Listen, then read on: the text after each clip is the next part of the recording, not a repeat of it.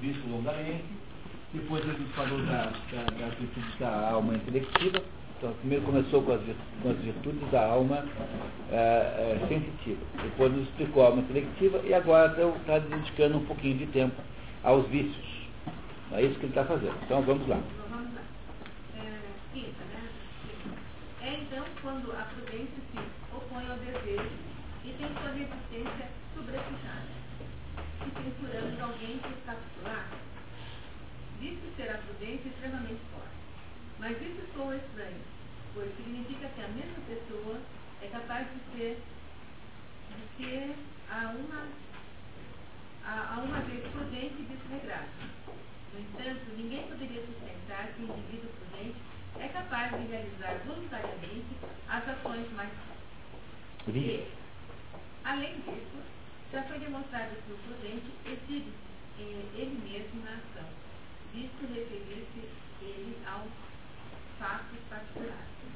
Ao que se deve acrescer ainda que a prudência implica a posse também das demais virtudes. Está dizendo assim, o que ele quer dizer é o seguinte, pode alguém ser considerado prudente mesmo assim fazer coisas erradas? Prudente é Frônides, lembra do Frônides? Frônides é aquele que tem sabedoria prática, é aquela pessoa que sabe exatamente a justa medida das suas ações. Pode uma pessoa assim ser eh, chamada de prudente e ao mesmo tempo ser capaz de uma coisa vil, como puxar o rabo de um gato? Não, não é isso, né? No fundo ele está dizendo que, que, que, que pode. Né? Portanto, ele está tentando criticar a ideia de que o prudente não é capaz de fazer coisas erradas. Do mesmo modo que Sócrates achava que aquele que tem conhecimento jamais eh, pode fazer nada contra esse conhecimento. Está dizendo que sim, porque ele no fundo está querendo dizer o seguinte, que o que motiva a, o desregramento não é um problema de conhecimento, na verdade, não é uma falta de medida. É o sujeito ser sensível ao império de uma determinada paixão num dado momento. Você pode encontrar pessoas com muito conhecimento que são capazes de fazer coisas erradas. Por exemplo, o fulano que larga a mulher para casar com uma, uma, uma moça, eh, sei lá, 40 anos mais nova que a mulher, porque foi mobilizado por aquilo. Isso não é uma coisa que você pode esperar de um sujeito é, PhD, doutor, com, com, com pós-doutorado, não é isso? Então, o que conduz é, determinados aspectos do mundo do, das paixões não são é, é, coincidentes com o que acontece no mundo da sabedoria prônisis, na sabedoria prática. É isso que ele está tentando nos dizer aqui, tá? Mas vamos esperar ele contar mais, depois vai ficando tudo muito claro. Por outro lado, se o autocontrole implica experimentar desejos potentes e maus, o homem moderado não pode ser autocontrolado. Nem o homem autocontrolado, moderado, já que esse último, o homem moderado, não experimenta apetites excessivos ou maus. É, quer dizer, você só pode ser autocontrolado se você estiver controlando uma, uma, um desejo muito grande. Ora, se você não tem desejos muito grandes, como é que você pode ser autocontrolado? Não dá. Ele está, no fundo, descobrindo todas as aporias, ou seja, todas as, as, as insuficiências de explicação isso tudo não tem grande importância, ele está apenas contestando o que se ouve falar. Depois ele vai entrar na teoria dele mesmo, fica tudo claro. Mas um homem autocontrolado tem necessariamente que experimentar desejos intensos e maus. Uma vez que, seu, que, que os desejos de um homem são bons, a disposição que impede de obedecê-los será má. De modo que o autocontrole nem sempre será bom. Que seus desejos eh, forem débeis e não maus, nada haverá para se orgulhar de resistir a ele. E, por outro lado, se forem débeis e maus, também poderá, tampouco haverá qualquer coisa de admirável em resistir. Que foi o que a gente acabou de explicar. Vamos lá. Outro fim, um e dois, se o autocontrole leva o indivíduo a ser firme em todas as suas opiniões, talvez isso seja nocivo, porque poderá fazê-lo persistir mesmo numa opinião falsa. Portanto, a tese de que um homem é controlado aquele que não muda de ideia, que isso é uma coisa boa, não é, não necessariamente. Olha o que ele vai explicar aqui. E se o descontrole o torna suscetível de abandonar qualquer opinião, em alguns casos o descontrole se mostrará bom. Pois é, será o contrário que é bom, né? Tome-se o exemplo de Neoptolemo no Filocete. De Sócrates. Sócrates. Bom, é, é, Filocete drama perdido. É, aí tem dois erros. Primeiro, não é drama, é tragédia. E segundo, não está perdido, está vivíssimo. Tá? Então não tem tradução em português. Mas a história do Filoctetes é assim. Né? O Filoctetes é o sujeito que Hércules, quando está à morte, né? Hércules, ele, ele, ah, ele veste uma, uma roupa envenenada e ele, a, a história é bem comprida, né? é difícil de contar aqui em poucas palavras, mas Hércules acaba então, é, como ele, ele não morria, porque ele tinha sido mais ou menos imortalizado, mas não muito, né? ele, ele, ele tinha chance de morrer, mas não era uma morte muito fácil, ele ia sofrer muito. Ele estava lá envenenado, sofrendo imensas dores, e ele então combina com esse Filoctetes de fazer uma, pura, uma pira funerária, e ele então deitaria na pira e esse Filoctetes o acenderia E como, é, digamos, remuneração, recompensa, ele deixaria para o Filoctetes o seu arco e as flechas, as flechas que Hércules tinha, tinham, eram envenenadas com o veneno da hidra de Lerna, que era uma hidra horrorosa, um monstro com um veneno tão, tão, tão, tão fatal que bastaria encostar nele para que a pessoa morresse instantaneamente. Então Hércules dá para Filoctetes o, seu arco e flecha e deita na pira, ele acende a pira, e aí Zeus desce apanha Hércules e leva para o Olimpo e o glorifica. Então ele vai para o Olimpo e fica lá entre os deuses, não vai para o Hades. Deus, naquele último momento, glorificou a existência de Hércules. E esse Filoctetes ficou famoso por causa do arco que ele tinha dado de, de Hércules, que era um arco poderosíssimo. E aí, quando os gregos que vão para Troia, assaltar Troia para recuperar Helena, querem que ele vá junto na guerra. E ele vai. É, só que no começo, no caminho de, de Troia, o, o vai mostrar para os seus companheiros lá, né, os, os helenos que estão, que estão lá, os argivos, vai mostrar um determinado santuário onde havia lá uma pitonisa, e ele é mordido por uma víbora.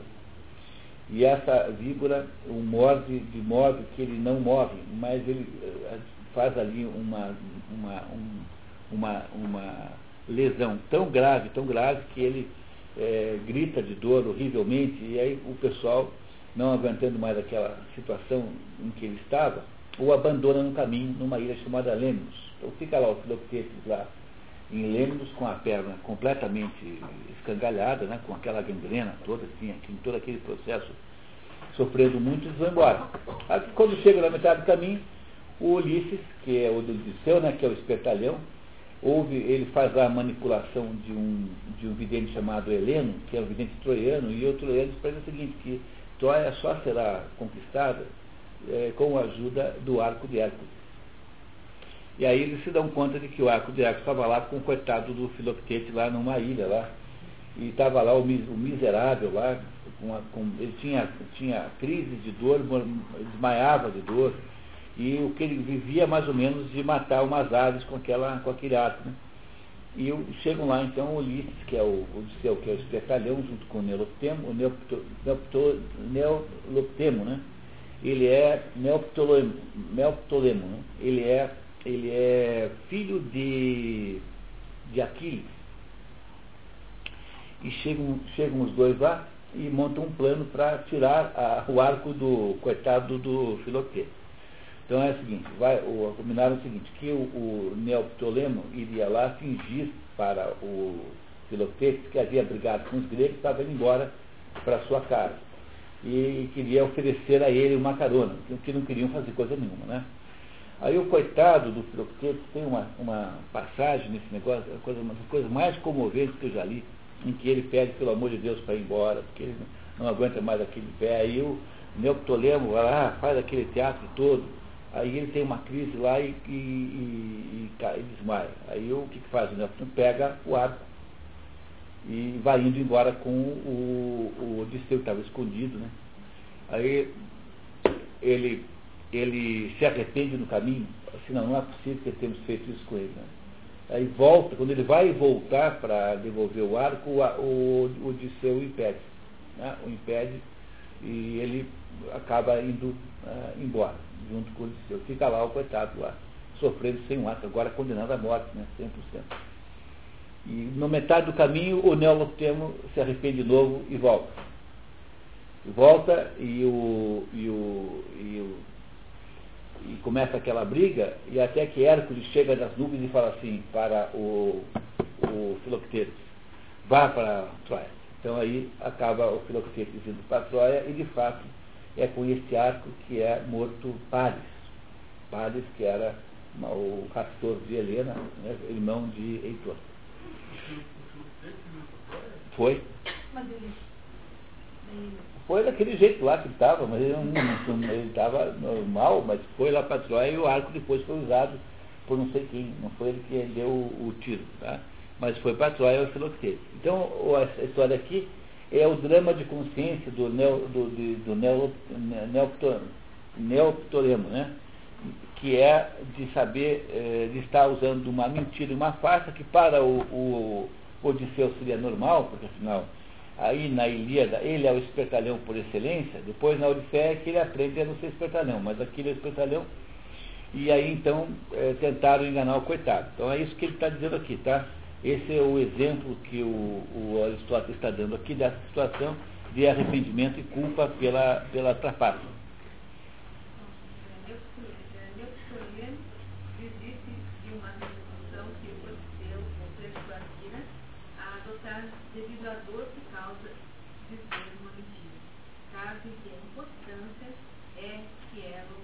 Quer dizer, o fato de que o, o Neoptolemo não foi constante na manutenção da mentira passou a ser uma boa coisa, né? E não, e não uma má coisa. Com isso ele está dizendo que não se pode achar que uma pessoa virtuosa é a pessoa constante, porque às vezes é preciso fazer o contrário. É isso que ele está dizendo, está mostrando a fraqueza dos argumentos reinantes sobre a, as virtudes.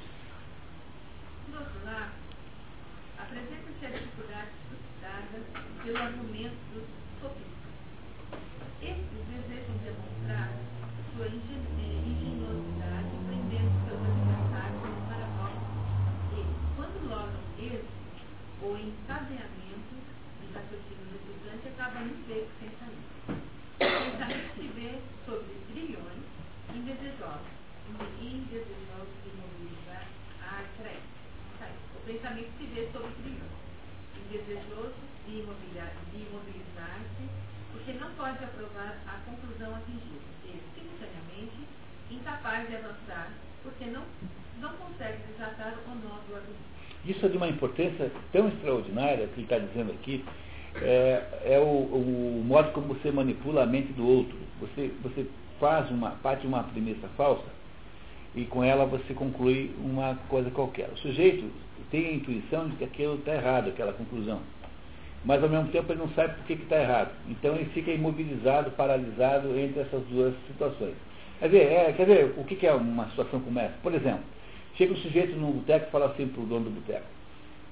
É, tem aí um sanduíche? Tem. Me dá, uma, me dá um sanduíche. Tá? Aí o sujeito vai lá, tá, traz o sanduíche para o cliente. Né? Aí o cliente fala assim, bom, espera um pouquinho, dá para trocar por uma pinga? Aí o não, pode. Aí troca o sanduíche e pega a pinga. Você toma uma pinga e diz assim, bom, então até logo, né? Aí o dono do bar fala assim, não, mas o senhor não vai pagar a pinga? Não, eu troquei pelo sanduíche. Sim, mas não vai pagar o sanduíche? Eu não comi.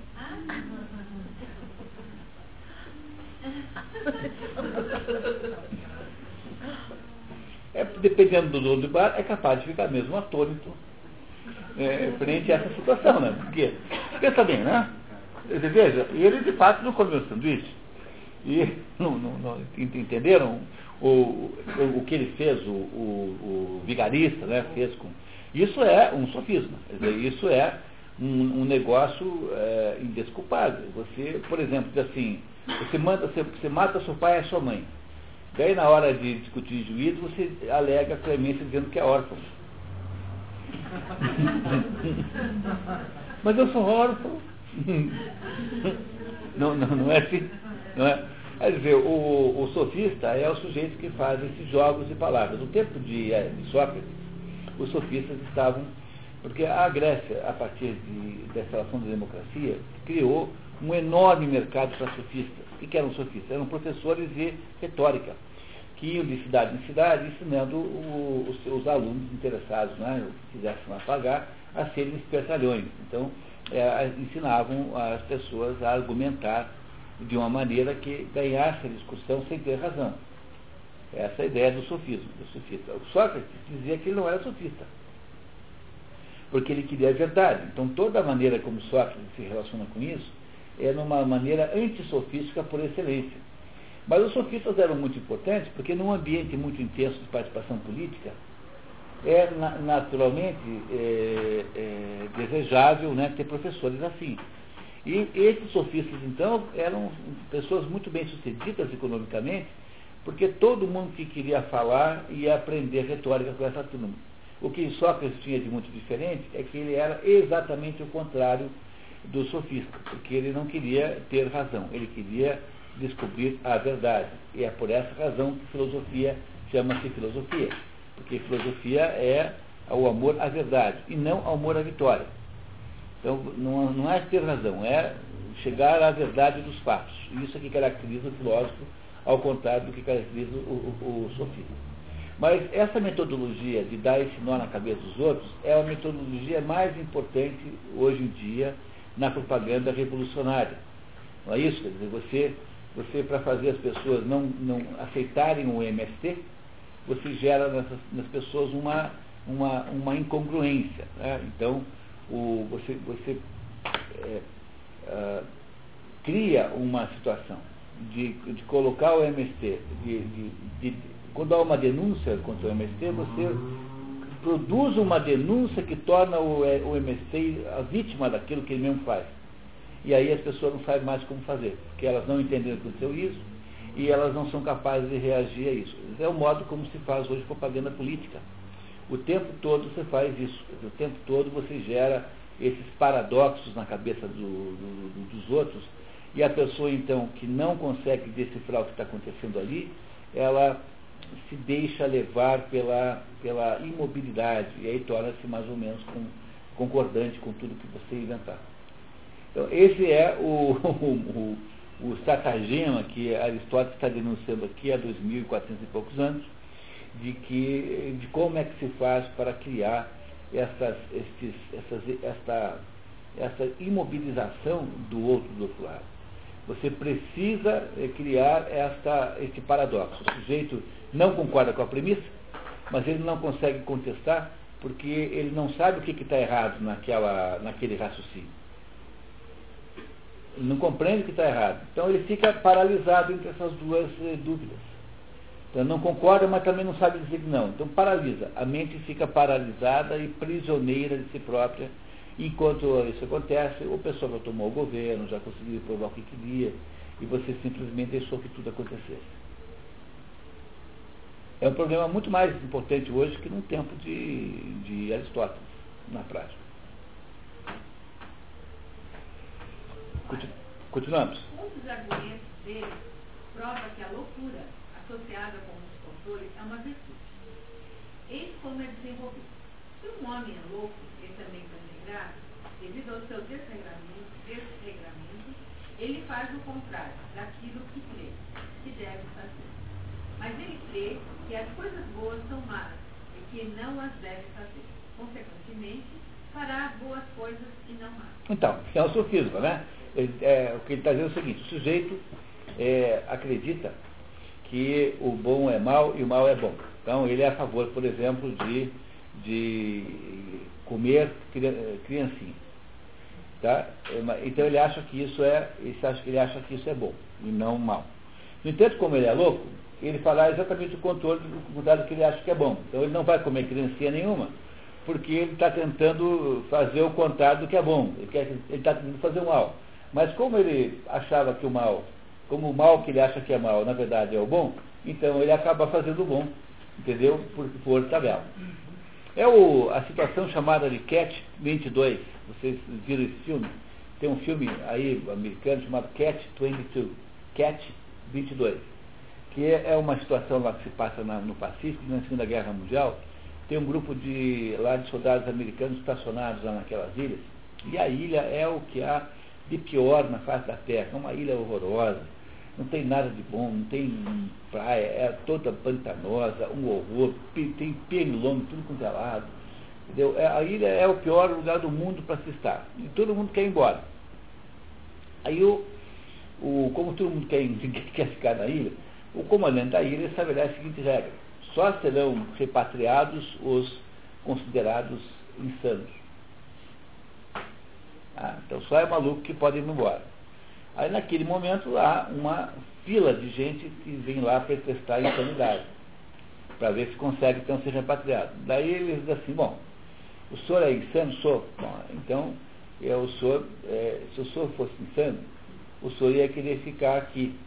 Como o senhor não quer ir embora, então também o senhor não é insano. Então está desqualificado a sua insanidade. Entendeu? Isso é a situação que é a 22 que ele está descrevendo aqui.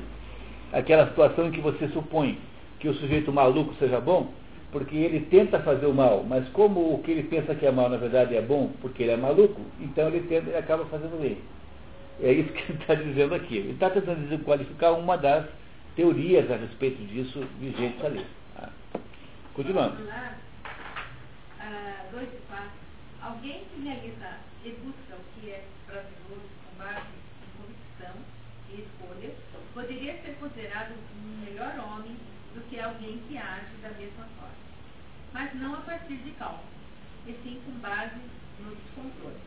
Porque esse primeiro é mais fácil de ser recuperado, uma vez que pode ser persuadido, persuadido a alterar sua convicção, enquanto o homem desintegrado se encaixa na pergunta do, do provérbio que diz, quando é a própria água que se sufoca, o que beberás para lavar a garganta?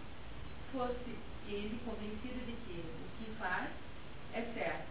Uma mudança de convicção poderia tê-lo feito desistir. Mas como é agora, ele está convencido de que deve fazer uma coisa e, não obstante, faz uma outra. Ademais, se os controles e o descontrole podem ser manifestados com referência a qualquer coisa, qual é o significado do ofício? Descontrolado inqualificadamente? Ninguém possui toda a forma de descontrole, e ainda assim nos referimos a alguns homens como simplesmente descontrolados. É, então, ele está colocando dúvidas, tá? A primeira dúvida, um pouco no parágrafo anterior, é quem é que é mais, quem é, que é mais é, condenado? O sujeito que é descontrolado é, de modo consciente e organizado ou o sujeito que é descontrolado porque não é capaz de controlar uma, uma paixão, um desejo? Qual dos dois que é descontrolado? Né? Essa é a ideia. Então ele está botando dúvidas sobre o que, é que se pensa sobre isso. Ele vai explicar daqui a pouquinho melhor. E agora também, né, o que, é ser descontrolado? É ser descontrolado com uma coisa só ou ser descontrolado em geral? É? Muito bem, então vamos ver como é que ele explica para nós essas coisas todas. Alguém quer substituir a Roseli? Desculpe. Eu tô, nós estamos aqui explorando a Roseli. Quando quer continuar, você toca? Então tá. Está aí, aproximadamente, são as dificuldades que surgem. Que surgem né? Parte das opiniões conflitantes terá que ser refutada e eliminada, ao passo que uma outra parte manterá sua posição, pois a solução de uma dificuldade consiste em descobrir a resposta para o problema. Olha só, aqui tem uma coisa importantíssima, por favor, espere um minutinho. Aqui mais uma, mais uma característica metodológica de Aristóteles. Tá? Então ele diz assim, a solução de uma dificuldade consiste em descobrir a resposta para o problema suscitado. Quer dizer, quando você tem, no fundo é assim, escolher a dificuldade é encontrar a verdade é, ele, ele tem, ele está querendo, então ele vai tentar descobrir agora qual é o busilis, como se dizia antigamente, quer dizer, qual é o ponto central da questão. É a maneira pela qual ele vai descobrir como é que resolve isso ou não. É o que ele fará no parágrafo seguinte. Ele vai tentar agora entrar no mérito, porque agora ele já não está mais criticando as diversas abordagens sobre o que seja vício, o que seja intemperância, etc. E vai começar agora a tentar entender isso filosoficamente. E é o que falar agora a partir de agora. Tá? Então agora ele vai tentar organizar o pensamento sobre isso. Em seguida, temos que considerar primeiramente que os indivíduos falem no autocontrole cientes de que o que fazem é errado, ou inconscientes disso. E, se cientes, firmes de que sentido. Depois, dois, o que deve ser estabelecido como os objetos aos quais concerne o autocontrole e o descontrole. Quero dizer, concerne eles ao prazer e à dor de todos os tipos, ou apenas a certos prazeres e dores em especial? E, três, é o autocontrole, o mesmo que firmeza ou é de E assim por diante, claro. Novamente as outras questões que são afins a esse. Bom, então agora ele vai organizar a conversa. Ele agora, como filósofo, vai dizer assim, bom, agora vamos sair do mundo dessas opiniões, dessas doxas, e vamos procurar alguma episteme, vamos procurar alguma conclusão que seja, possa ser demonstrável. Então ele vai perguntar, afinal de contas, qual é o objeto do autocontrole. E vai dizer que o objeto do autocontrole são os prazeres e as dores. Então, a, a, o desejo que tem o, o, o, descontrolado de aumentar o prazer ao máximo e diminuir a dor ao máximo. Né? Diminuir a dor, quer dizer, deixar a dor no mínimo e botar o prazer no máximo. E ele vai, a partir então dessa ideia, concluindo agora para nos mostrar qual é a diferença entre o vicioso e o descontrolado. São pessoas diferentes. Ele falou lá no começo que não eram da, do mesmo gênero, mas não são da mesma espécie. Vamos dar chance para ele explicar então. Vamos. O ponto de partida para a nossa investigação é indagar se a, se a diferenciação do homem nosso controlado e daquele descontrolado é constituída por seus objetos ou por suas disposições. Quero dizer, se um homem chamado de descontrolado, desligado, exclusivamente, porque não consegue conter-se com referência a certas coisas. Ou antes porque tinha uma certa disposição, ou devido a ambas as razões combinadas. Uma segunda questão é, pode o autocontrole e o descontrole ser manifestados em, em relação a tudo ou não?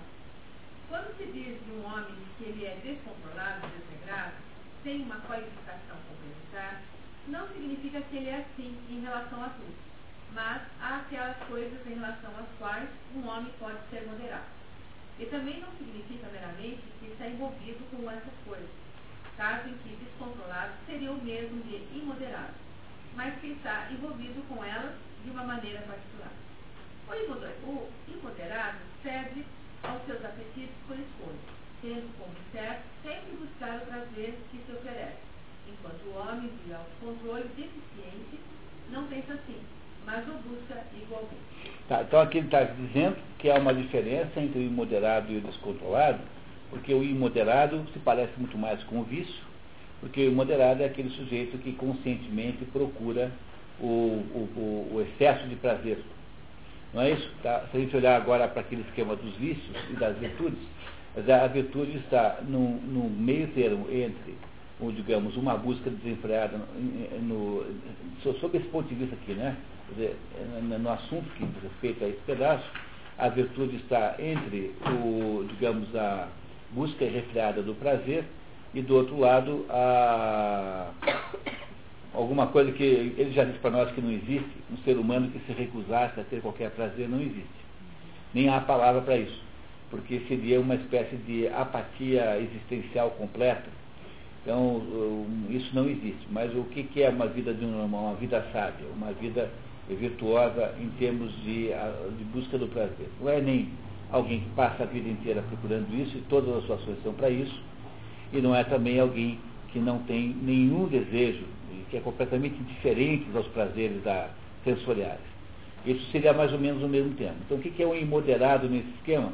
O moderado é um vício, é aquela pessoa que deliberadamente procura o extremo superior, o extremo de, de, de excesso de prazeres. O outro não. O outro é o sujeito que não faz isso. Por exemplo, o outro teve uma vontade louca de comer brigadeiros, depois ele comeu 35 brigadeiros. E depois de comer 35 brigadeiros, ele se arrepende profundamente de ter tido aquela vontade. Quer dizer, o outro que apenas foi submeteu-se a um impulso de comer brigadeiros, depois de ter feito isso, fica arrependidíssimo de ter feito isso. Não é isso? É muito diferente de alguém que tivesse como norma de vida comer brigadeiros. Esse exemplo é ruim, porque os brigadeiros fariam os mesmos efeitos digestivos nos dois casos, né? Então, ambos passariam mal depois. Mas é a mesma coisa que alguém que tem uma vida, por exemplo, é, que acha que tomar drogas é uma espécie de regra da vida. Ele passa a vida tomando droga. E é, é muito diferente do fulano que um dia experimentou lá porque estava ah, tentado a fazer aquilo, depois fica arrependidíssimo de ter feito. Entenderam que há uma diferença nessas duas coisas?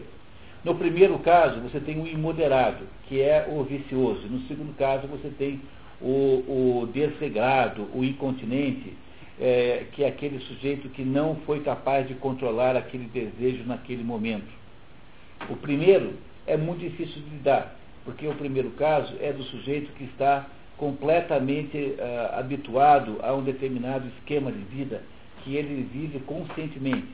No segundo, é possível fazer alguma coisa a respeito. É possível que essa pessoa possa, de alguma maneira, educar os seus desejos. Uh, é a mesma coisa o sujeito que tem uma existência voltada para a agressividade. Ele acha que essa vida se vive brigando com todo mundo. Essa é aquela pessoa viciosa nisso. E a outra, o fulano que deixou-se conduzir pela ira, eventualmente por uma paixão que ele é, é, não foi capaz de combater de alguma maneira. Vocês estão entendendo o que ele está fazendo? Está tentando nos ajudar a entender a diferença que há entre os vícios e a, a crasis. Né? A crasis, então, o vício, né? e a caquia e o, o que é a imoderação, que é a crasis, que é a falta de poder, que nesse caso, literalmente falando, significa falta de poder fazer, mas não, não é porque você não é no, poder porque você não tem como reagir. Nesse sentido que é falta de poder. É incapacidade de evitar, incapacidade de lutar contra uma tendência da alma sensitiva, contra uma tentação aqui e acolá. Então essas coisas são diferentes. Está o tempo todo tentando nos mostrar isso. Tá? Continuamos, por favor. Olha, a sugestão de que não é contra o conhecimento, mas contra a opinião verdadeira que os indivíduos descontrolados agem. É discutida de importância para o nosso argumento. Alguns novos sustentam suas opiniões com absoluta certeza e assomam os conhecimentos positivos. É, é, conhecimento positivo é episteme, tá? Ou seja, por conclusão científica. De sorte que se a fragilidade de convicção for, for o critério para decidir o que se deve dizer dos indivíduos que agem contra a sua própria compreensão do que é certo. Se opinam sobre o certo em lugar de conhecer o certo. Não haverá, efetivamente, nenhuma diferença a esse respeito, a esse respeito entre a opinião e o conhecimento. Doxa e episteme. Doxa e episteme. Doxa. Uma vez que alguns homens estão tão firmemente, firmemente convictos daquilo que opinam, quanto outros estão daquilo que conhecem, segundo Heráclito.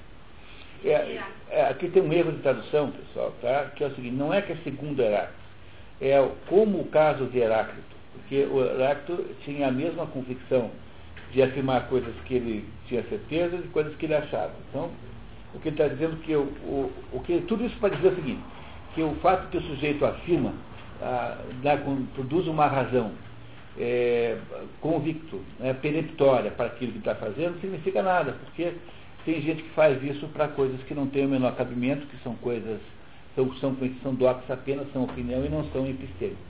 É isso que ele está dizendo, tá? Como é o caso de Heráclito, ele está criticando aqui. Tá? Não é que Heráclito tenha feito isso, tenha dito isso. Ou seja, é, é possível ser dogmático com até aquilo que você não conhece. Se alguém tem dúvida disso, é só conviver um pouquinho no Brasil, onde todas as discussões são peremptórias e todo mundo que está discutindo um assunto faz de conta que eu conhece profundamente, porque é, aqui a questão não é você descobrir a verdade, mas é apenas ter razão. Que são as relações de poder relativas que estão aí em questão. Tá? Então, o Portugal me conta uma história genial, que ele foi estava um, um, exército, ia montar lá um acampamento lá um rio, um exercício do exército, não sei aonde. E aí começou uma dúvida sobre se o rio corria para a direita ou para a esquerda. Porque isso é importante na hora de fazer a ponte, não sei o que, tinha que saber isso. E começam dois eh, coronéis a discutir se, se era para um lado ou para outro. Porque alguns rios não é fácil de ver, né? Alguns rios, dependendo do jeito está, você não tem muita certeza sobre qual é o lado que rola o rio. Repararam que nem sempre é fácil saber isso? Às vezes tem a dúvida. E um rio que não tinha pedras para ter aquele rastro e tal. Aí começou aquela briga, e aí o, tinha lá um, um, um fulano que tinha um, um, um, moinhozinho assim do lado da, do rio, né? Um popular, alguém que morava ali, né? um, um caboclo daquele. E aí o general lá, no final acabou impondo a sua vontade, falou assim, ah, pro, então é, o rio sobe aqui, está né, tá subindo e tal. Aí o, o, velhinho fala assim, ué, uai, será que eu botei o hino do lado errado? porque, porque ele tinha, Como é que faz, né? O moinho, se botar lá de errado, não, não funciona, né? Então, então o, a, aqui no Brasil é muito comum isso. Portanto, a, a incisividade e a peremptoriedade com que alguém define uma certa ideia não é a prova de razão. É isso que ele está dizendo aqui, tá? Mas a conhecer é usada em duas acepções. Diz de um homem que detém conhecimento, mas não conhece, e, de, e, de, e do mesmo modo é o conhecedor aquele que realmente exerce seu conhecimento. É, e aqui começa a ficar claro porque, é, por que tem isso. Porque você ter conhecimento não significa que você vai exercer. Isso é completamente indiscutível quando o sujeito está dormindo. O sujeito está dormindo, ele conhece, mas não está fazendo, não conhece matemática, mas não está fazendo conta quando está dormindo. Não é? não é isso? Então há uma coisa diferente entre conhecer, que é uma espécie de potência, e exercer o conhecimento, que é uma espécie de ato. Então ele vai aqui tentar nos esclarecer a questão do sujeito que aparentemente faz coisas contra o seu próprio conhecimento. Representará uma diferença se um homem agir erradamente, tendo o conhecimento de que é errado, mas sem cogitar conscientemente de, eh, de seu conhecimento, ou melhor, com o conhecimento conscientemente presente em sua mente. Este último caso pareceria surpreendente, mas não é surpreendente que um homem, eh, que um homem devesse aí 226, devesse no sentido prático. Ou seja, naquele que não implica necessidade, deve ser de, é, dever moral ou obrigação legal. No sentido do inglês, should. Fazer o que sabe, conhece, ser errado, se não estiver consciente do próprio conhecimento no momento. B. Por outro lado, não raciocinar sobre assuntos relacionados à conduta que são empregados premissas Tá, então agora, um minutinho só, vamos explicar um pouquinho isso aqui, porque aí é entender. Né? Aristóteles é o autor da teoria do silogismo. O silogismo é aquela, aquele, aquele mecanismo de raciocínio humano que diz assim, todo ser humano é mortal. Não é isso? Roberto Requião é mortal. Olha só estou falando de um jeito assim. Então, né, não é isso? Não. Roberto Requião é ser humano. Né? Conclusão, Roberto Requião é mortal compreenderam o que, que, é isso? É a premissa maior, todo ser humano é mortal, é universal. Não é isso? Ela se refere a universal. Todo ser humano é mortal. Aí o segundo é, Roberto Riquelme é um ser humano. Estou falando agora de um ser humano específico, Roberto Riquelme. E a conclusão é, Roberto Riquelme é mortal.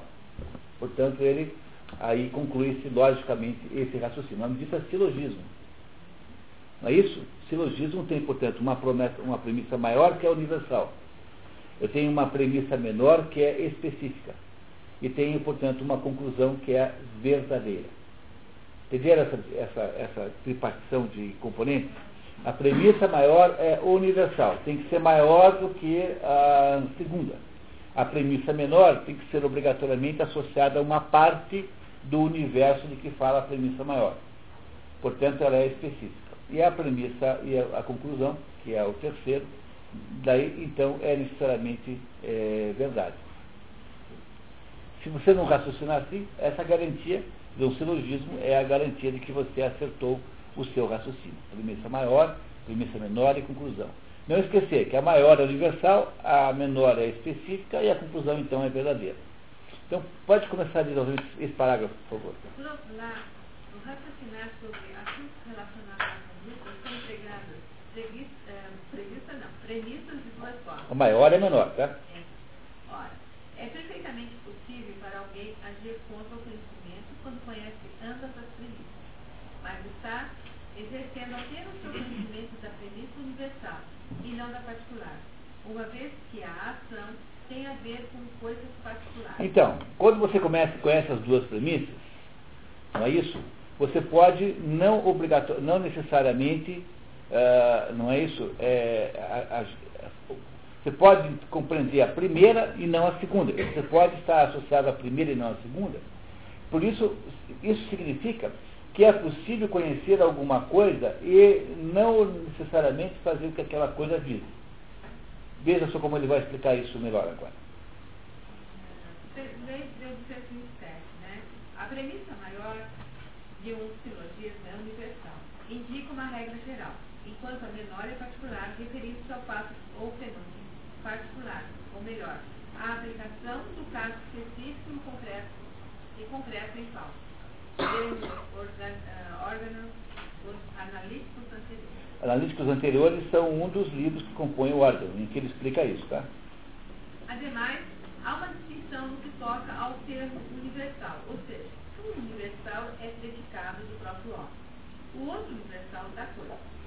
Por exemplo, ele, o indivíduo, pode saber, conhecer e estar consciente do conhecimento de que alimento seco é bom para todos os homens e que ele próprio é um homem, ou mesmo que alimento de um certo tipo é seco, porém, ou não possuir ou não estar efetivando, atualizando o conhecimento de que o alimento em particular diante dele é alimento desse tipo. Quer dizer, o fato de que você sabe que o alimento é seco, é bom para a saúde, não quer dizer que você esteja comendo um alimento seco. Mas eu, eu, eu posso ter o conhecimento de que aquilo é verdade, né? então alimento fresco é bom para a saúde, mas eu posso estar comendo ali circunstancialmente um alimento velho, ou molhado, ou insalubre. É isso que ele está dizendo. Quer dizer, o fato de você conhecer a teoria da coisa não quer dizer que a prática da coisa seja igual. Com isso ele quer apenas eh, aqui explicar que não é o, o fato de que alguém conhece alguma coisa que o impede de ser, eh, fazer a coisa certa todas as vezes. Por quê?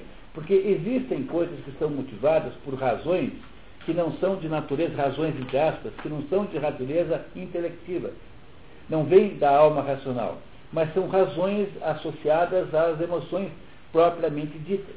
Então você pode muito bem saber o que é certo, mas fazer errado, porque é irresistivelmente tentador fazer diferente daquilo que você está pensando.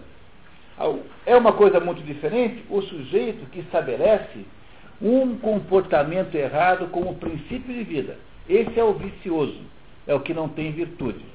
E o outro é diferente. O outro não consegue é, limitar as suas paixões e desejos, não tem capacidade pessoal de fazer isso, então eventualmente ele irá errar aqui e acolá. Então, com isso, ele está tentando aqui é, diminuir a importância do conhecimento como determinador da ação humana na prática, porque a ação humana não é apenas intelectiva, porque nós não temos apenas alma intelectiva, nós também temos alma sensitiva. Pode continuar. Está claro que a distinção entre, essas duas formas de conhecer para toda a diferença. Com efeito, uma enorme diferença. Não parecerá estranho de modo algum que o indivíduo descontrolado devesse aí should, né? É, should, é. conhecer de uma forma, mas seria espantoso se ele conhecesse de outra forma. Por outro lado, é possível aos homens ter conhecimento outra forma ainda além daquelas abordadas. Pois mesmo, pois, mesmo no estado de ter conhecimento sem o exercer, sem o exercer podemos observar uma distinção. Ou seja, é possível e facultado ao indivíduo humano, num certo, num certo sentido, tanto ter conhecimento como não o ter, por exemplo, quando um homem se acha adormecido, insano ou embriagado. Contudo, pessoas sob a influência da paixão estão em condição idêntica, pois salta aos olhos que a ira, o desejo sexual e certas outras paixões alteram efetivamente o estado somático e, em determinados casos, inclusive causam insanidade. É, não é causa de insanidade, é, causam acessos de loucura. Tá? Cuidado, porque está mal traduzido. Acessos de loucura.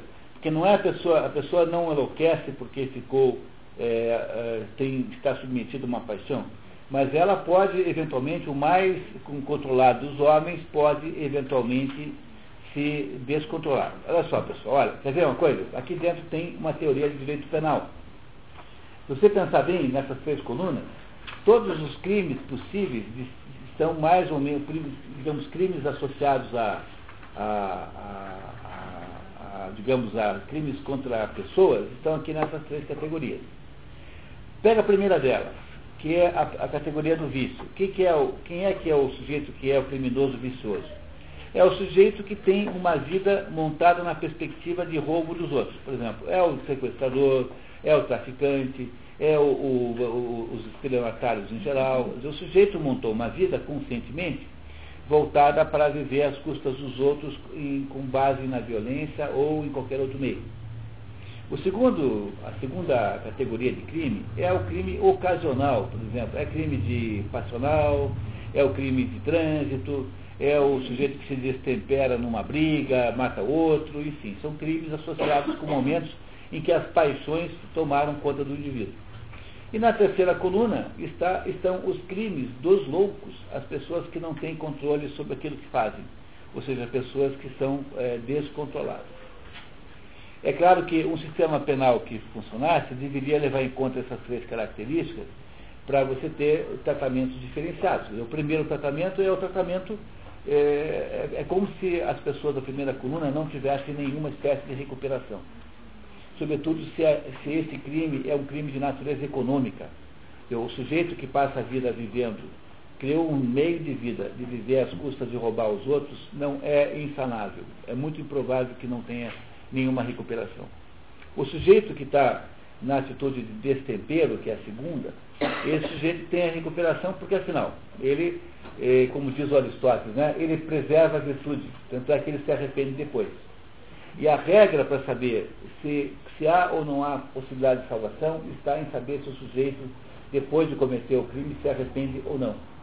Então, esses sujeitos maus aí, essa gente quadrilheira, esses sujeitos aí que matam os outros à toa, eles não têm nenhum arrependimento dos crimes que cometem. Eles acham apenas que foram pegos, mas eles arrependimento mesmo não têm. Eu conheço, eu conheço 171, né? Assim, algumas pessoas, 171. Tem uns três conhecidos assim que estão presos. Né? E daí, quando, quando eu falo com eles, assim, eles ligam, né? Lá, tá gravado, né? Mas eles ligam, né? E eu assim, bom, vai mudar, né? Você vai sair logo, né?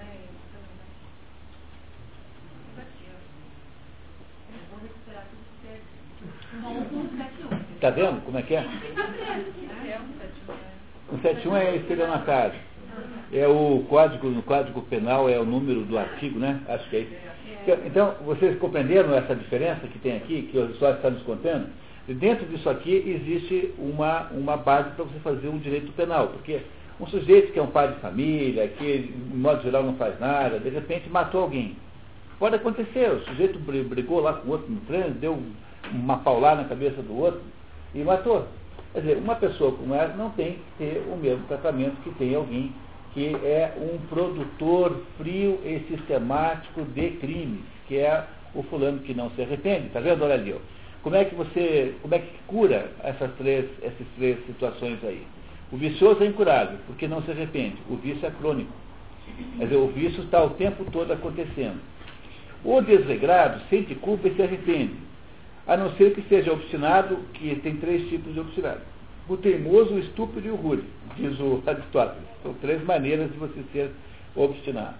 E o descontrole é intermitente, quer dizer, o descontrole não é, ele não é permanente, ele acontece depois, acontece de novo, ele não acontece o tempo todo. Como o descontrolado é apenas um, alguém que está aí incapaz de controlar as suas paixões, ele é o Hércules. Porque essa é a verdadeira história de Hércules. O Hércules é filho de Hera e filho de. filho, filho de Zeus, mas não é filho de Hera. O Zeus quer ter um filho humano que seria o mais importante de todos os líderes humanos. E aí então o Hércules é, sonhado por Zeus, ele então escolhe a, a, mulher mais bonita que havia, a Alquimene, e casa com ela da, por, uma, né, por um estratagema, é, assim, digamos, é, condenável, né, mas casa com ela, e a Alquimene tem então um filho chamado Alcides. O nome do Hércules verdadeiramente é Alcides. E, e, e aí a Hera que era mulher de Zeus e que não é mãe de Hércules, fica morrendo de inveja e ciúmes e resolve perseguir o guri. Por isso aqui o nome dele muda para Heracles. Heracles significa a glória de Hera. Então a, a Hera eh, não aceita a homenagem né, e, e mesmo continua a perseguir o, o, o mesmo assim. Aí os romanos chamam de Hércules, mas o nome original é Alcides, o nome grego é Heracles.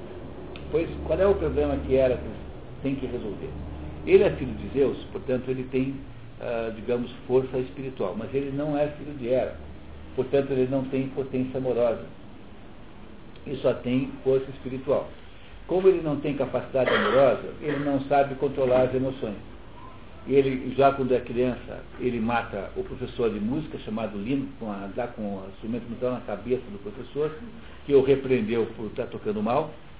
Ele, logo, o pai dele, chamado Anfitrião, né, Anfitrião o manda embora para uma. ficar morar com os pastores, ele chega lá e já mata um leão que fazia mal, né? Fez bem, né? Ele aí em seguida é convidado para uma festa na casa do, do, do rei vizinho e na, na, mesma noite ele, ele, ele dorme com as 50 filhas do rei vizinho. E ele, e ele vai fazendo excessos a vida inteira, até que uma hora, um dado momento, ele, é, claro que na história, é, mal, mal conduzido, ou seja, enganado por ela, que é o que é me prejudicar, mata os três filhos, num acesso de raiva, achando que estava matando lá os filhos do, do, do, do seu, do, os filhos, eh, no caso, que há várias versões da história, né? Nessa versão que eu estou contando, achando que eram três dragões ou monstros. Na hora que ele mata os três filhos, ele defronta-se então com a realidade da vida dele, que ele é um sujeito sem capacidade de controle das emoções. Tá? Ele não controla as emoções de jeito nenhum, portanto ele é um perigo ambulante, porque ele é enorme e muito forte. Então ele não sabe o que fazer. Ele é expulso, a mulher dele, que é a filha de Creonte, chamada Megara, diz que nunca mais quer ver na vida. Há versões em que ele mata também a mulher, mas, mas não é a versão oficial. Nesse mesmo episódio ele é matado a Megara junto. E ele então vai embora, meio que abandonado por todos, né? depois de cometer um crime tão horroroso, e acaba indo a um oráculo, e o oráculo diz para ele que ele deve voltar e submeter-se ao rei uh, que lhe daria 12 trabalhos.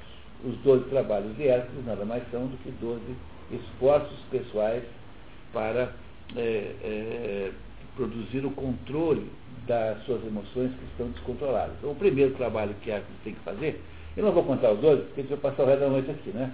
Tá? Mas o primeiro trabalho que ele tem que fazer é matar o leão de Nemeia. O leão de Nemeia era um leão perigosíssimo, ou terrível, comia todo mundo lá. E o de Nemeia não pode ser morto por uh, perfuração, porque ele é invulnerável, o seu pelo é invulnerável a lanças, facas, punhais e fios de fogo. Então o que é que ele faz? Ele, ele estrangula o leão de Nemeia e com uma das unhas do leão, ele, ele esfola o leão e, e passa a andar com aquela, com aquela uh, pele de leão para cima e para baixo. Então, que é que a representação mais comum do, do Hércules é com aquela pele de leão. O que é que significa é, simbolicamente o primeiro trabalho de Hércules? Significa que ele, ao é, vestir a pele do leão, ele está é, aceitando simbolicamente o leão como seu modelo de vida. Olha, o que, que o leão é? O leão é o mais, uh, mais forte, o mais uh, valente, o mais uh, poderoso dos animais né? e, no entanto, o leão é o mais sereno de todos. Então você, quando vê o, a fotografia do leão, ele sempre tem uma aparência de serenidade, porque ele é o exemplo da força sob controle. Tanto é que no circo prefere-se o leão, porque o leão é controlado, o leão não é traiçoeiro. Os, os felinos pintados são todos traiçoeiros, com exceção da, da, da como é que se chama esse, esse guepardo? O guepardo é um animal confiável, tanto é que na África ele é criado em casa como se fosse gato. Mas os outros felinos são traiçoeiríssimos, todos eles. Os pintados são todos traiçoeiros. O leão não. O leão não atraiçoa. Ele é sempre é, previsível, tem sempre uma espécie de controle sobre a sua força. Ou seja, o que o, o faz o, o Hércules a partir do primeiro trabalho, depois cada um dos outros é mais ou menos a mesma coisa, né? cada um representa simbolicamente o controle de uma emoção, do mundo emocional. É tentar vencer essa, essa situação desse segundo defeito moral, que é o defeito da acrásia. Ou seja, Hércules é o mais claro dos acrates. Né? Os acrates, em grego, são aqueles que não têm controle, são os descontrolados. Ora, A história de Hércules é a história de que é possível você interferir sobre isso e se curar. Porque o, o Acrates, que é o descontrolado, ele tem consciência de que ele é um sujeito com um defeito, se arrepende de ter feito o que fez, portanto ele pode recuperar de alguma maneira a consciência. Mas o, o outro não. Aquele que é vicioso, esse tem uma vida constituída em torno de uma, uma atividade eh, viciosa, ou seja, ele é mal porque ele é deliberadamente mal. E esse não tem solução nenhuma. Então, no sistema penal chinês, quando tem um sujeito que é estilionatário, assim, que faz pequenos roubos, qualquer coisa, seja qual for a gravidade, eles chamam os parentes e os vizinhos e falam assim, ah, você se responsabiliza? Não, não, então mata como se não tivesse nenhuma solução. Quer dizer, a, a visão desse assunto é meio aristotélica, sabe, na China. Que a ideia que está por trás dessa ideia é de que o, o sujeito, é aquela, aquela conversa de estancieiro, de cachorro que comeu ovelha, eh, nunca mais deixa de comer. Essa é uma visão que se tem. Os cachorros que aprendem a matar as ovelhas não, não param de matar nunca mais as ovelhas. Mas será que podem existir várias pessoas, de repente, aquele vício, mas claro que na vida prática é diferente, né? Mas o, ele está falando de categorias muito diferentes. Então, alguém pode cometer um crime porque é um criminoso frio e calculista. Você pode sempre dizer que esse sujeito é uma, uma teratologia, que ele é doente. Tá, tá certo. Mas é, a maior parte dessas pessoas que são assim tem toda a consciência de que são más. Ou porque você se deixou levar por um momento em que você perdeu o controle, que é o segundo caso, ou porque você é um monstro mesmo, você é um monstro, você come, é, mata as pessoas para comer os, a carne, porque você é o que ele chama de animalesco, você tem uma, uma natureza animalesca. Então, o, o que Aristóteles está dizendo é que há uma diferença nessas três coisas. Entende? É mais ou menos o resumo do capítulo que eu estou tentando fazer, porque afinal nós não vamos conseguir ler até o fim, né? Mas vocês compreenderam isso que ele está dizendo? E há, por aí, por esse critério, você cria três critérios jurídicos diferentes. E se você for pensar bem, de fato, a criminalidade se distribui nessas três categorias. Não é isso? Por primeiro, tem que haver eh, separação da sociedade, porque ele é incurável. Não tem jeito. Seja um estelionatário, seja alguém que é um serial killer. O segundo, você tem que fazer qualquer coisa compensatória, sei lá, tem que ter uma determinada penalidade que seja, que seja, que seja de outra natureza. Não sei muito bem o que, mas talvez aí fosse é, aí o caso desses, dessas reparações à comunidade, enfim, o que for. E no terceiro você tem que mandar para o hospício. No terceiro você tem que internar e botar psicólogo para cuidar, porque no terceiro a pessoa tem aí uma pessoa nitidamente é, incapaz. Entenderam a diferença das três possibilidades de, de penalização que, é, que esse modelo aristotélico gera? Parece claro para vocês isso? Como ele, ele fará todo esse capítulo para provar isso, tá? para explicar isso. É claro que ele vai explicando de um jeito muito mais, muito mais detalhado do que eu estou fazendo aqui, mas, na, de certo modo, é essa a estrutura do, da, da, argumentação é, aristotélica que nós estamos fazendo aqui. Continuamos? Vamos lá então. Está claro, portanto, que temos que declarar que o desconsolado detém somente da mesma maneira que o detém homens que estão adormecidos enlouquecidos sem embriagados. Né? O fato de utilizar a linguagem ou jargão do conhecimento não constitui prova de que efetivamente possui. Pessoas no estado os estados indicados acima repetem proposições de geometria e versos de Eipedes. É, filósofo da natureza grego, pré-socrático, viveu no século V a.C. Estudantes que simplesmente principiaram uma matéria de estudo e palavras e conceitos, conceitos, mas não conhecem ainda o sentido deles, pois o conhecimento precisa se tornar parte da sua estrutura mental e isso leva tempo. Por conseguinte, somos obrigados a reconhecer que homens que não conseguem ter autocontrole falam do mesmo modo que atores que interpretam uma fala palco. Olha, eu, eu, não consigo dizer para vocês o quanto é importante essas últimas dez linhas aqui, o quanto são é, geniais e maravilhosas, né? Então ele está dizendo o seguinte, porque tem aquela polêmica do Sócrates. Será que, como é que pode o sujeito ser, é, ser, ser conhecimento, mesmo assim fazer coisas erradas? Então o sujeito sabe que não é para é, correr atrás da, da, mulher do vizinho, mas ele arruma um amante. O sujeito é um padre, um padre que fica pregando moralidade na, na igreja e depois arruma, uh, transa lá com a, a mulher da limpeza lá da sacristia, ou arruma um caso com o sacristão. Então, como é que pode uma coisa dessa? Né?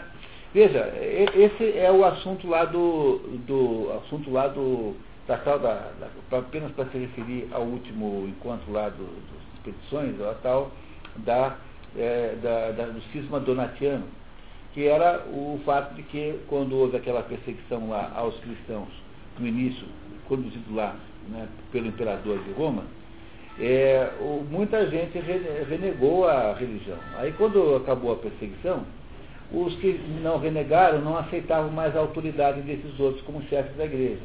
E diz assim, olha, a igreja não pode viver de gente que é covarde. Então como é que pode? Um padre que é covarde continua sendo capacitado a dar os, os sacramentos? Não é uma boa pergunta? É, o, o, problema desse cisma donatiano é simples. Se você for levar ferro e fogo, é como diz o Nelson Rodrigues, né? que se você conhecesse a sexualidade dos outros, ninguém cumprimentava ninguém na rua. diz, o, diz o Nelson Rodrigues assim. Né? Acho que está no casamento, dentro do casamento tem essa frase. Né? Mas é aquela história, se você for levar a ferro e fogo, não sobra ninguém, porque somos todos pecadores. Todos os padres são pecadores também. Os padres não são santos, eles são pecadores como os outros.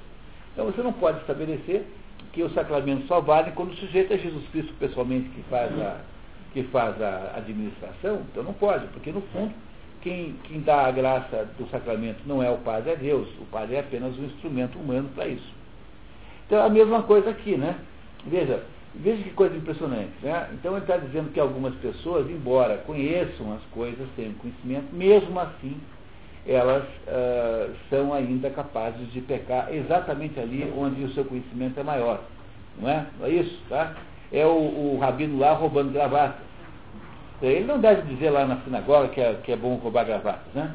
O tal do rabino Sobel, né? Mas olha só, vamos ver, de novo. Ó. Desculpe, eu, vou, eu queria muito ler de novo, porque é muito importante, tá? O fato de utilizar em linguagem um jargão do conhecimento não constitui prova de que efetivamente o possui. Estamos ali na décima linha anterior ao final do parágrafo. Pessoas nos estados indicados acima repetem proposições de geografia e versos pedra. Quer dizer, sabem, sabem recitar coisas, falar de conhecimento. Estudantes que simplesmente principiaram uma matéria de estudo ensineiram palavras e conceitos, mas não conhecem ainda o sentido deles, pois o conhecimento precisa se tornar parte da sua estrutura mental e isso leva tempo. Por conseguinte, somos obrigados a reconhecer que homens que não conseguem ter autocontrole falam do mesmo modo que atores que interpretam uma fala no palco. Então o sujeito está lá sendo uma personagem que ele não é, na verdade.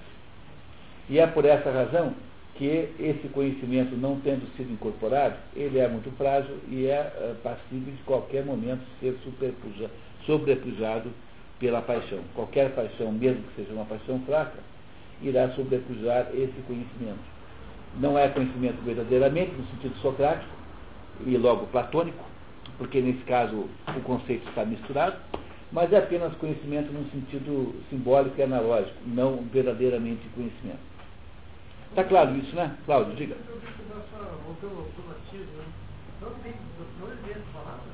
É que o, o, o, o, bispo, o bispo indicado por Roma, né, eh, não foi aceito pelos padres, pelos bispos porque tem, tem lá um, um, um determinado bispo para ir morar no da África, foi indicado por Roma. Só que esse bispo indicado por Roma foi indicado por aqueles que se julgava que, que fossem traidores, traditores, falava assim. Então, os bispos do norte da África, né, que é da Numância, da polícia da Numância, queriam que o bispo fosse o Donato. Eles escolheram esse Donato, e esse Donato então chegou lá a ser empossado, contra a opinião de Roma. Então gerou um cisma que foi até o fim do cristianismo na África. Porque esse cisma, ele é um cisma em princípio, porque ele é uma, uma disputa entre, digamos, o clero do Norte da África e o clero de Roma, Mas ele traz dentro de si também uma heresia, que é a heresia de achar que apenas pessoas perfeitas podem ministrar os sacramentos, porque isso exigiria uma, uma humanidade que não existe. Então, você não pode exigir do padre que seja perfeito. O que, o que você não pode é, dizer, você não pode aceitar, é que um padre tenha autoridade em assuntos que não sejam espirituais. Então, o padre lá abrir a boca, quando o Leonardo Boff, ou o, Boff, o, o Beto lá, né, é, fazem palpites sobre política, eles não têm que ser respeitados de modo nenhum, porque eles não têm autoridade intelectual. Agora, mesmo o padre mais, uh, digamos, uh, pervertido que você possa imaginar, tem ainda, de alguma maneira, uh, pode ter ainda o poder espiritual, de, de, dependendo de certas circunstâncias. Porque, afinal, o poder espiritual não é dele, é de Deus. É, é, é Deus quem dá aquela graça, não é o padre que dá a graça. Senão, isso seria divinizar o padre. Quer dizer, a heresia aí está em divinizar o indivíduo e torná-lo ele próprio Deus. Essa é heresia implícita no durantismo. E o negócio nunca foi resolvido. Tanto é que, quando chega no ano 600, 700 por aí, os árabes tomam conta da África completamente. Então, não resta nenhum cristianismo mais na tal da Numídia. E a Numídia vai virar hoje Argélia. Então, a Argélia hoje é a Numídia. Né? Argélia, aqueles países ali do Maghreb, né? Maghreb. Então, mesmo até quando chega no final da, da, digamos assim, da história do cristianismo na África, ainda havia resquícios do cisma donatista. Ou seja, uma certa insubordinação do norte da África a Roma, baseada na tal do, da, do donatismo, que era impor o donato não, e não no lugar daquele que Roma indicou.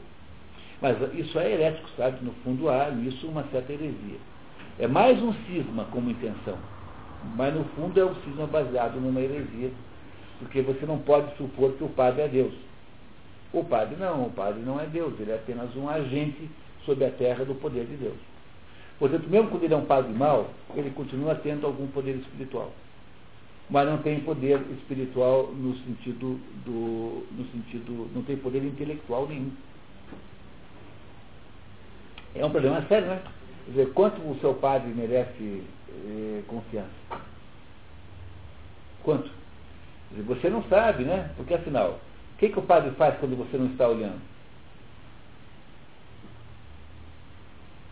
Não é? Como é que se resolve uma, uma questão dessa? Né? Como é que você pode saber que aquilo, que o seu casamento valeu?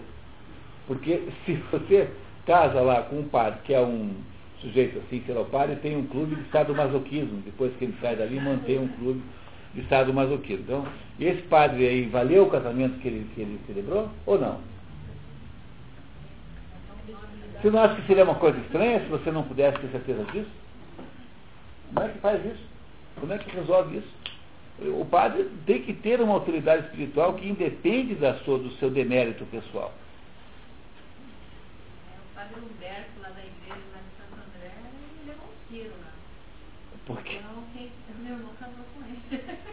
Ah, quem, quem não, casou com ele? Padre, ele, ele pegou o seu irmão? Dele, assim, e foi baleado. Né? O marido baleou. Então, e agora? Né? Agora você está me falando, né? Estou lembrando. Mas é, veja bem, não, eu não sou o autor desse problema, eu não sou o autor desse problema. Quer dizer, quanto vale, quanto o seu padre vale como agente espiritual? Porque se você exige de todos os padres o comportamento exemplar, daí não tem ninguém que sobe, porque todo mundo é, por definição, pecador. Então, aí então não é possível ter igreja. Não é? Porque o, o próprio primeiro padre que houve, que é teoricamente São Pedro, é o primeiro padre, que ele foi, o, digamos, o iniciador, é o sujeito que um pouco antes havia renegado Jesus Cristo três vezes. Não é isso? A mesma coisa que fizeram esses bispos romanos lá, quando o, o imperador lá, acho que era o. Meu Deus, quem era agora? Os andou perseguindo. Então não fizeram nada mais do que São Pedro fez, né? Renegaram a igreja, renegaram Cristo. E, ora, São Pedro perdeu, perdeu o poder de ser um, um, um distribuidor do Espírito? Não. Por que é que esses padres a perderiam? Essa é a argumentação de Santo Agostinho, mas não posso fazer isso. Porque no fundo, no fundo, se nós tivéssemos que eh, viver com essa dúvida, você teria, como é que você viveria com a dúvida? Porque os atos é, sacramentais são feitos por pessoas cuja vida real e concreta você de fato não conhece. Você pode achar que o padre é uma pessoa, tal, mas você não conhece. Conhece? Não. Tá? Supor que Deus os protege do pecado é uma suposição absurda, porque é, eles continuam sendo seres humanos, portanto são pecadores. Portanto, não é possível você imaginar uma situação no, dentro do cristianismo, em que a qualidade do sacramento que o padre é, produz é equivalente à, sua, digamos, à sua santidade pessoal, porque isso não dá para fazer, mesmo porque é inverificável. O que você pode imaginar é que determinadas pessoas, por razões da sua santidade pessoal, são capazes de, de, de um certo grau de poder maior do que outras. Mas também não é garantido, porque não há nenhuma regra que diga isso. Mas os santos faziam coisas extraordinárias. O que caracteriza um santo é poder fazer coisas extraordinárias, entre elas a mais comum é milagres. Tanto é que o, a, a, existência de milagres comprovados é uma condição necessária para alguém ser santo, no critério moderno da igreja. No critério moderno, no critério antigo não. Nem sempre isso foi assim.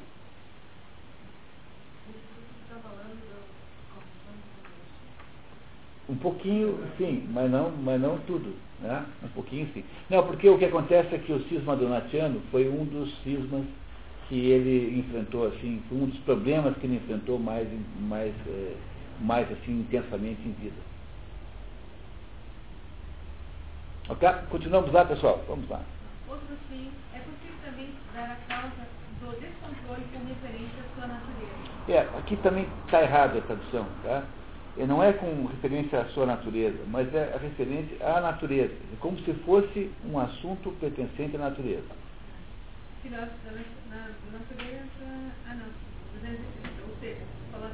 É, só ele entendeu isso, os outros dois entendem completamente diferente. No silogismo prático, a premissa maior é uma opinião, enquanto a menor se refere a coisas particulares, as quais estão no domínio é, um silogismo prático não é um silogismo científico. É um silogismo sobre coisas práticas da vida. Então a premissa maior é uma opinião, não é, não é episteme, é doxa. Não é isso? É isso que ele vai mostrar agora, tá? Ora, quando as duas premissas são combinadas, tal como no plano teórico. Tal como quando é, do, quando é episteme, ou seja, quando é, quando é ciência. A alma, isto é, a alma através da sua parte é compelida a afirmar a conclusão resultante, no caso do plano do, prático, é forçado de imediato a realizar. Por exemplo, dadas as, premissas, todas as coisas doces devem ser provadas, e aquela coisa ali é doce, exemplo particular da classe geral. É ser obrigado, ser capaz e não imediatamente aprovar a coisa. Olha, então veja como ficou interessante agora. É assim, quando é um silogismo científico, então uh, aquilo que se está falando é episteme. A premissa maior é epistemática, digamos assim. Então é alguma coisa segura, né? porque episteme é conhecimento seguro. Mas quando é prático, não, porque a, a, a premissa maior é apenas uma opinião. Como, por exemplo, todas as coisas doces eh, devem ser provadas. Isso é uma afirmação científica? Não, mas claro que não. Né? Ninguém pode defender esse negócio, porque tem gente que é diabetes, tem gente que não sei o quê, tem gente que não pode ficar disso, pelo outro. Não é isso? Quer dizer, não é uma verdade absoluta, incontestável, que tudo que é doce deve ser provado. Isso é apenas a opinião que alguém tem, por exemplo, um sujeito que é fanático por doce é capaz de defender essa ideia, né? Não é isso? Não é isso? Não é isso? Então, no caso da, da, da, do raciocínio científico, quando a premissa maior está certa, a menor está certa, é, a conclusão é verdadeira. Então você admite é, é, intelectualmente a conclusão. Mas aqui não, porque aqui é assim, tudo que é doce deve ser provado. Esse, esse troço é um doce, logo eu tenho que prová-lo agora.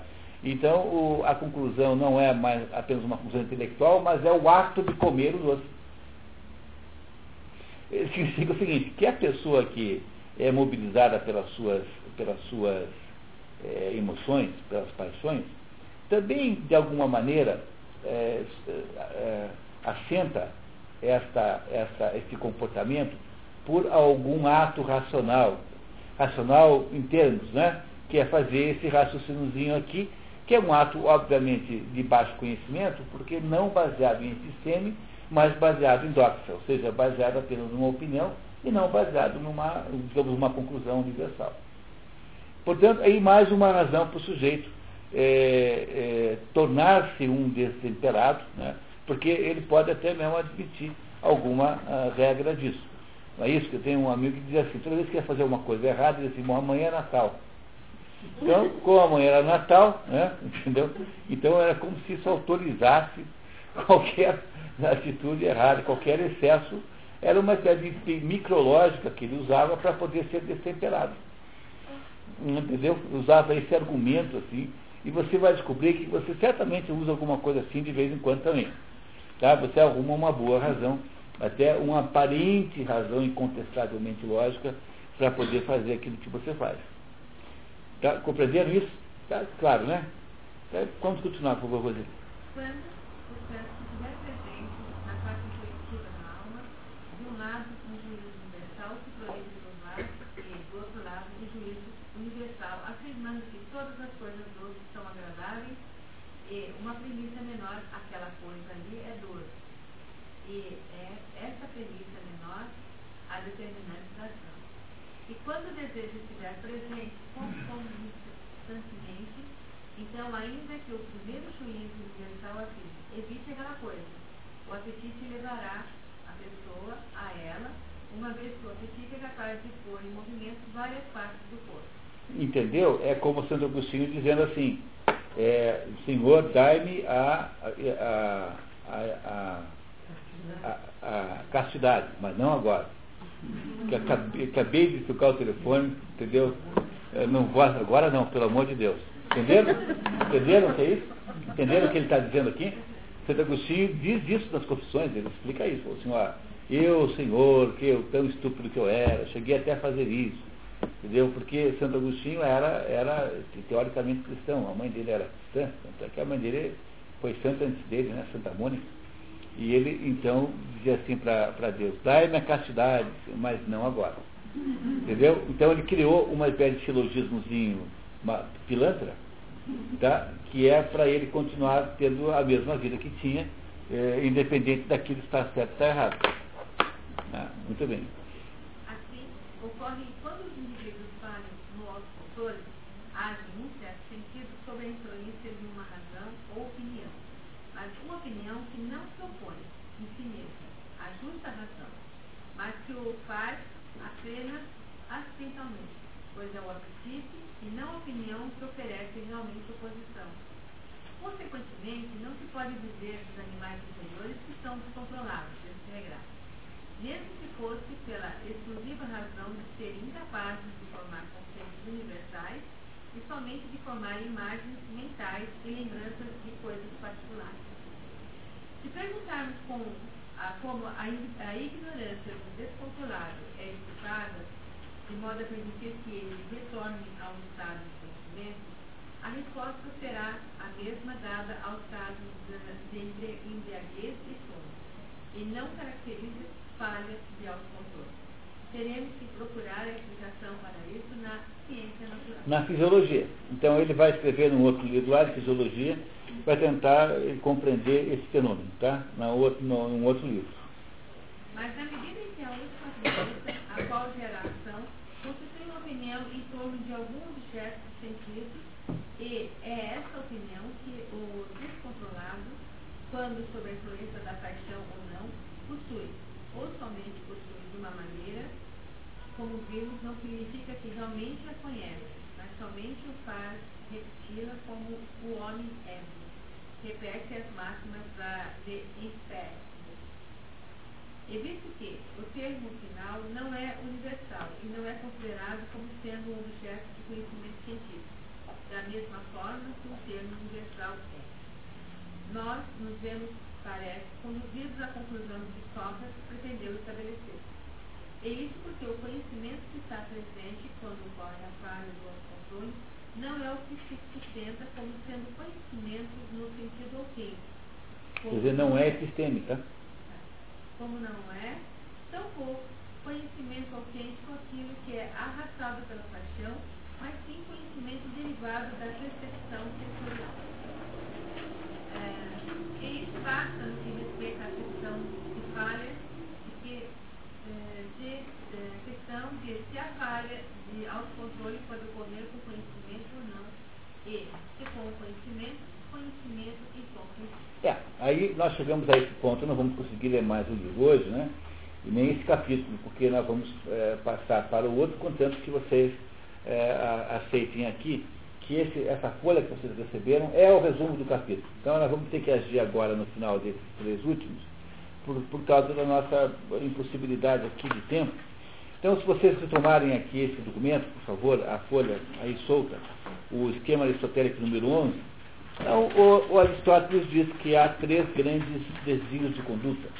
Caquia, acrasia, periótesis. Caquia é o, a ligação com o vício, com aquilo que, que é contrário à virtude. A acrasia é a, a, o defeito de se não ter temperança, portanto ter intemperança, ou incontinência, ou desregramento, cada um traduz como quer. E a, a última, por, por sua vez, é, um, um, defeito grave, é, que é sair da bestialidade. Aristóteles diz aí na frente, vocês não, não vão poder ler comigo hoje, diz que a gravidade de um comportamento errado é diretamente proporcional à consciência que você tem sobre ele. Portanto, há aí uma sequência de gravidade maior para o vício, de gravidade menor para o desregulamento e de gravidade pequena ou nula para a bestialidade. Porque a bestialidade é um ato eh, que é feito eh, quando a pessoa saiu dos limites do humano. É alguém que, diz, né, diz Aristóteles lá, né, como é que se manifesta? Por disposições bestiais, por exemplo, pela natureza, como o canibalismo. Pela doença, como as manias, alguém que é louco. O sujeito é louco, tem lá mania de perseguição, sei lá, mania disso, daquilo. Mania significa loucura, né? Mania significa loucura. E terceiro, pelo hábito, como a pederastia, que para Aristóteles é um hábito abominável. Apenas para vocês aí saberem que não havia nenhum consenso na Grécia Antiga sobre o hábito da, da pederastia. Né? Homens mais velhos que tinham casos com jovens, né? homens. Né? Isso, então, diz que essas três são as três causas do comportamento é, bestial, né? da bestialidade, e, e que, portanto, uh, podem estar misturadas também, depois ele explica lá com mais uh, detalhamento, leiam, por favor. Então, ele acha que uh, a bestialidade de todos os três defeitos é o menos condenável moralmente, porque o sujeito não está ciente da, de nada, ele transformou-se numa fera.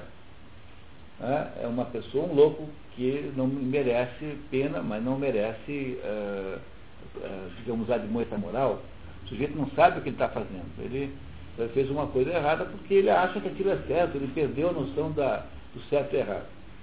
Então diz o Aristóteles que essas três coisas não são a mesma coisa, são diferentes. Primeiro porque tem um grau de consciência diferente. Quanto mais perto da bestialidade, menor é a consciência daquele ato. Diz o Aristóteles que o primeiro é o mais grave de todos, que é o vício, tanto é que ele dedicou metade do livro ao vício porque o vício é um ato consciente de adesão a um projeto mau. Quer dizer, o vício, o vicioso tende a não se arrepender do que faz, porque ele simplesmente decidiu que ia ser mal. É o caso aí daqueles três atos que você citou. Dizer, a maior parte dos, dos, criminosos são assim. Eles têm uma ideia de que, ainda mais porque há tantos sociólogos da USP nesse momento da história, dizendo que ser criminoso é ser, aproveitar para reduzir as injustiças sociais quando você afirma que o crime tem origem na distribuição de renda, não sei o quê, você está dizendo o seguinte, que o sujeito é uma vítima. O sujeito que assalta você é uma vítima da sociedade. Então quem é que, que gera criminalidade no Brasil? Os sociólogos da USP. Porque eles aqui são advogados dessas barbaridades. E compreenderam? Então esse primeiro aí, ele tem sempre razões intelectuais para julgar o, né, julgar a sua, a sua, a sua é, perfídia, a sua, a sua cupidez, a sua, a sua torpeza, digamos. A sua torpeza é, de alguma maneira, é, é, justificável. Ele, tem, ele, ele embarca conscientemente numa vida de vícios. Então ele tem uma justificativa para ser assim. Por isso Aristóteles acha que esse aí é irrecuperável. Porque a única possibilidade da recuperação é o arrependimento. E é por isso que todas as religiões são assim. Em especial o cristianismo, e é por essa razão que a confissão é absolutamente importante e, e, e eficaz para que haja, a, para que haja o, a, o perdão. Não, há, não é possível haver cristianismo com perdão sem a confissão, que é essa ideia aqui. Como esse primeiro não se arrepende nada, porque no fundo ele acha que ele tem razão, sobretudo porque ele leu um artigo do, do sociólogo da USP que diz que, que ele está só fazendo justiça social, quando ele entendeu? Ele está distribuindo a renda sua com ele. Isso é um ato até meritório e tal. Não é? Então, esse daí não conserta. O segundo, que é o destemperado, digamos assim, embora destemperado não tenha sido colocado aqui, que é a crasia. A acrasia é aquele que não tem força de resistir, não tem força. A é o, o a, a, negação, portanto, a abstinência, crasos é força. Então, o que é a acrasia? É aquele que não resiste aos alguns momentos, que nunca atônicos, mas há momentos que são, que são episódicos, né? intermitentemente acontece uma crise, que não resiste às, às emoções que afloram na sua existência. Então, esse daí irá, irá é, produzir atos maus, mas que não são atos maus irrecuperáveis, porque ele tende a, no dia seguinte, é, reconhecer que fez uma coisa errada. E se ele reconhece que fez uma coisa errada, sentirá culpa. E se sentir culpa, ele pode ser recuperado. Portanto, esse segundo aí é, é possível de recuperar. E ele, e ele é, é, o caso que alguém quer saber como é que faz isso, é o caso do Hércules, como eu contei para vocês. Ali é para pegar cada um dos, dos dois trabalhos e contar para vocês o que é que significam os dois trabalhos. Ah, por exemplo, o segundo trabalho, o primeiro, é a ira de Lerna. Eu tenho que matar a ira de Lerna. Aquela mesmo que deu o veneno para suas flechas. E ele, quando corta a cabeça da ira, nasce em duas no lugar. E uma das cabeças é imortal. Então são nove cabeças, sendo que uma é imortal. Então o que ele faz? Ele, ele corta a cabeça e começa a, a cauterizar com fogo cada vez que ele corta. Qual é o sentido disso? Significa que para você poder arrumar a sua vida viciosa, né, e ser escravo das paixões, tem de agir caso a caso em pequenos vícios e resolvê-los 100%, porque são pequenos. Cada cabeça de uma vez você resolve. No entanto, não tenha nunca esperança de se livrar de todos eles, porque uma cabeça é imortal. E aquela cabeça, então, que é imortal, o Hércules enterrou profundamente e botou uma pedra em cima. Porque, embora ela nunca vai poder ser destruída, ela sempre estará potencialmente em ação, de alguma maneira. Mas você joga lá no fundo do sistema. Entendeu? Mas o que é o Hércules? É um manual de uh, disciplina das emoções. A história de Hércules é um manual da, da disciplina das emoções. Por exemplo, ele tem que perseguir a costa de Artemis, que é a quinta tarefa, se não me engano. A costa de Artemis é extremamente rápida. E ele, ela não faz mal nenhum. Uh, queriam pegá-la apenas porque era a costa de Artemis. E ele passa um ano correndo atrás da costa. E depois de um ano, finalmente, consegue é, prender a costa e levá-la né, para ligar onde ele mora. E ele, e, ele, uh, e a ideia da, da, da, perseguição à costa de Artemis é que eh, só se consegue resolver isso com paciência.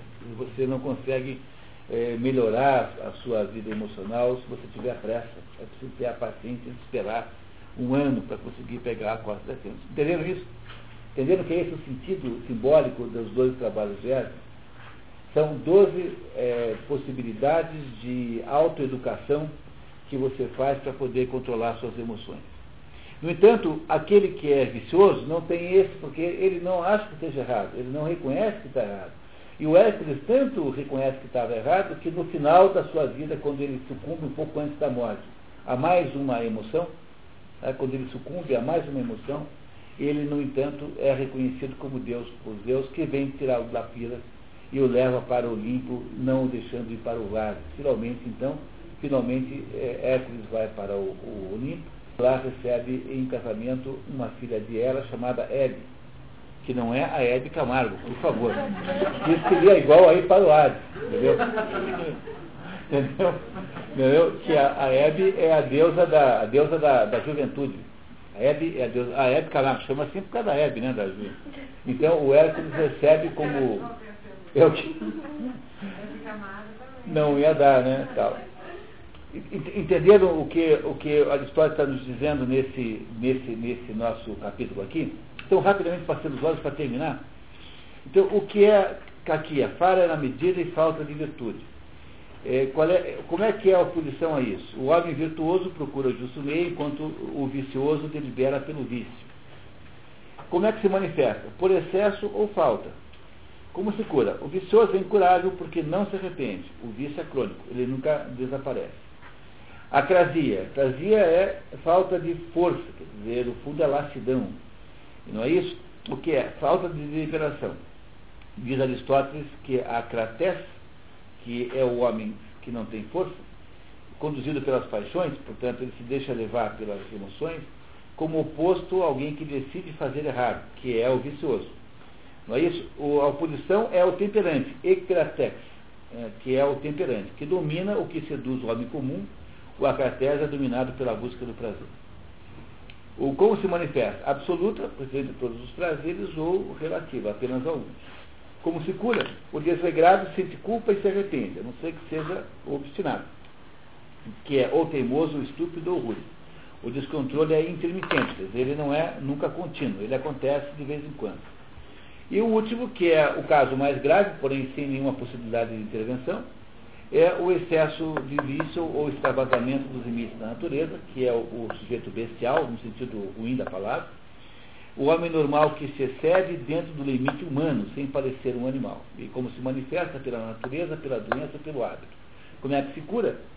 A, Aristóteles não entrou no mérito, porque parece tão fora de propósito, é, como se não fosse possível nem pôr a, a estabelecer a pergunta. Porque trata-se de pessoas tão absolutamente fora de, desse mundo, né, que não é possível fazer a pergunta. Então, pessoal, com isso a gente terminou o capítulo 7, quer dizer, do jeito que foi possível, né? Não dá para fazer muito mais do que isso dentro dessa perspectiva. Esse é um capítulo muito truncado, é difícil de ler, eu reconheço, e, e certamente a gente já fez muito tendo feito esse esforçozinho do 7.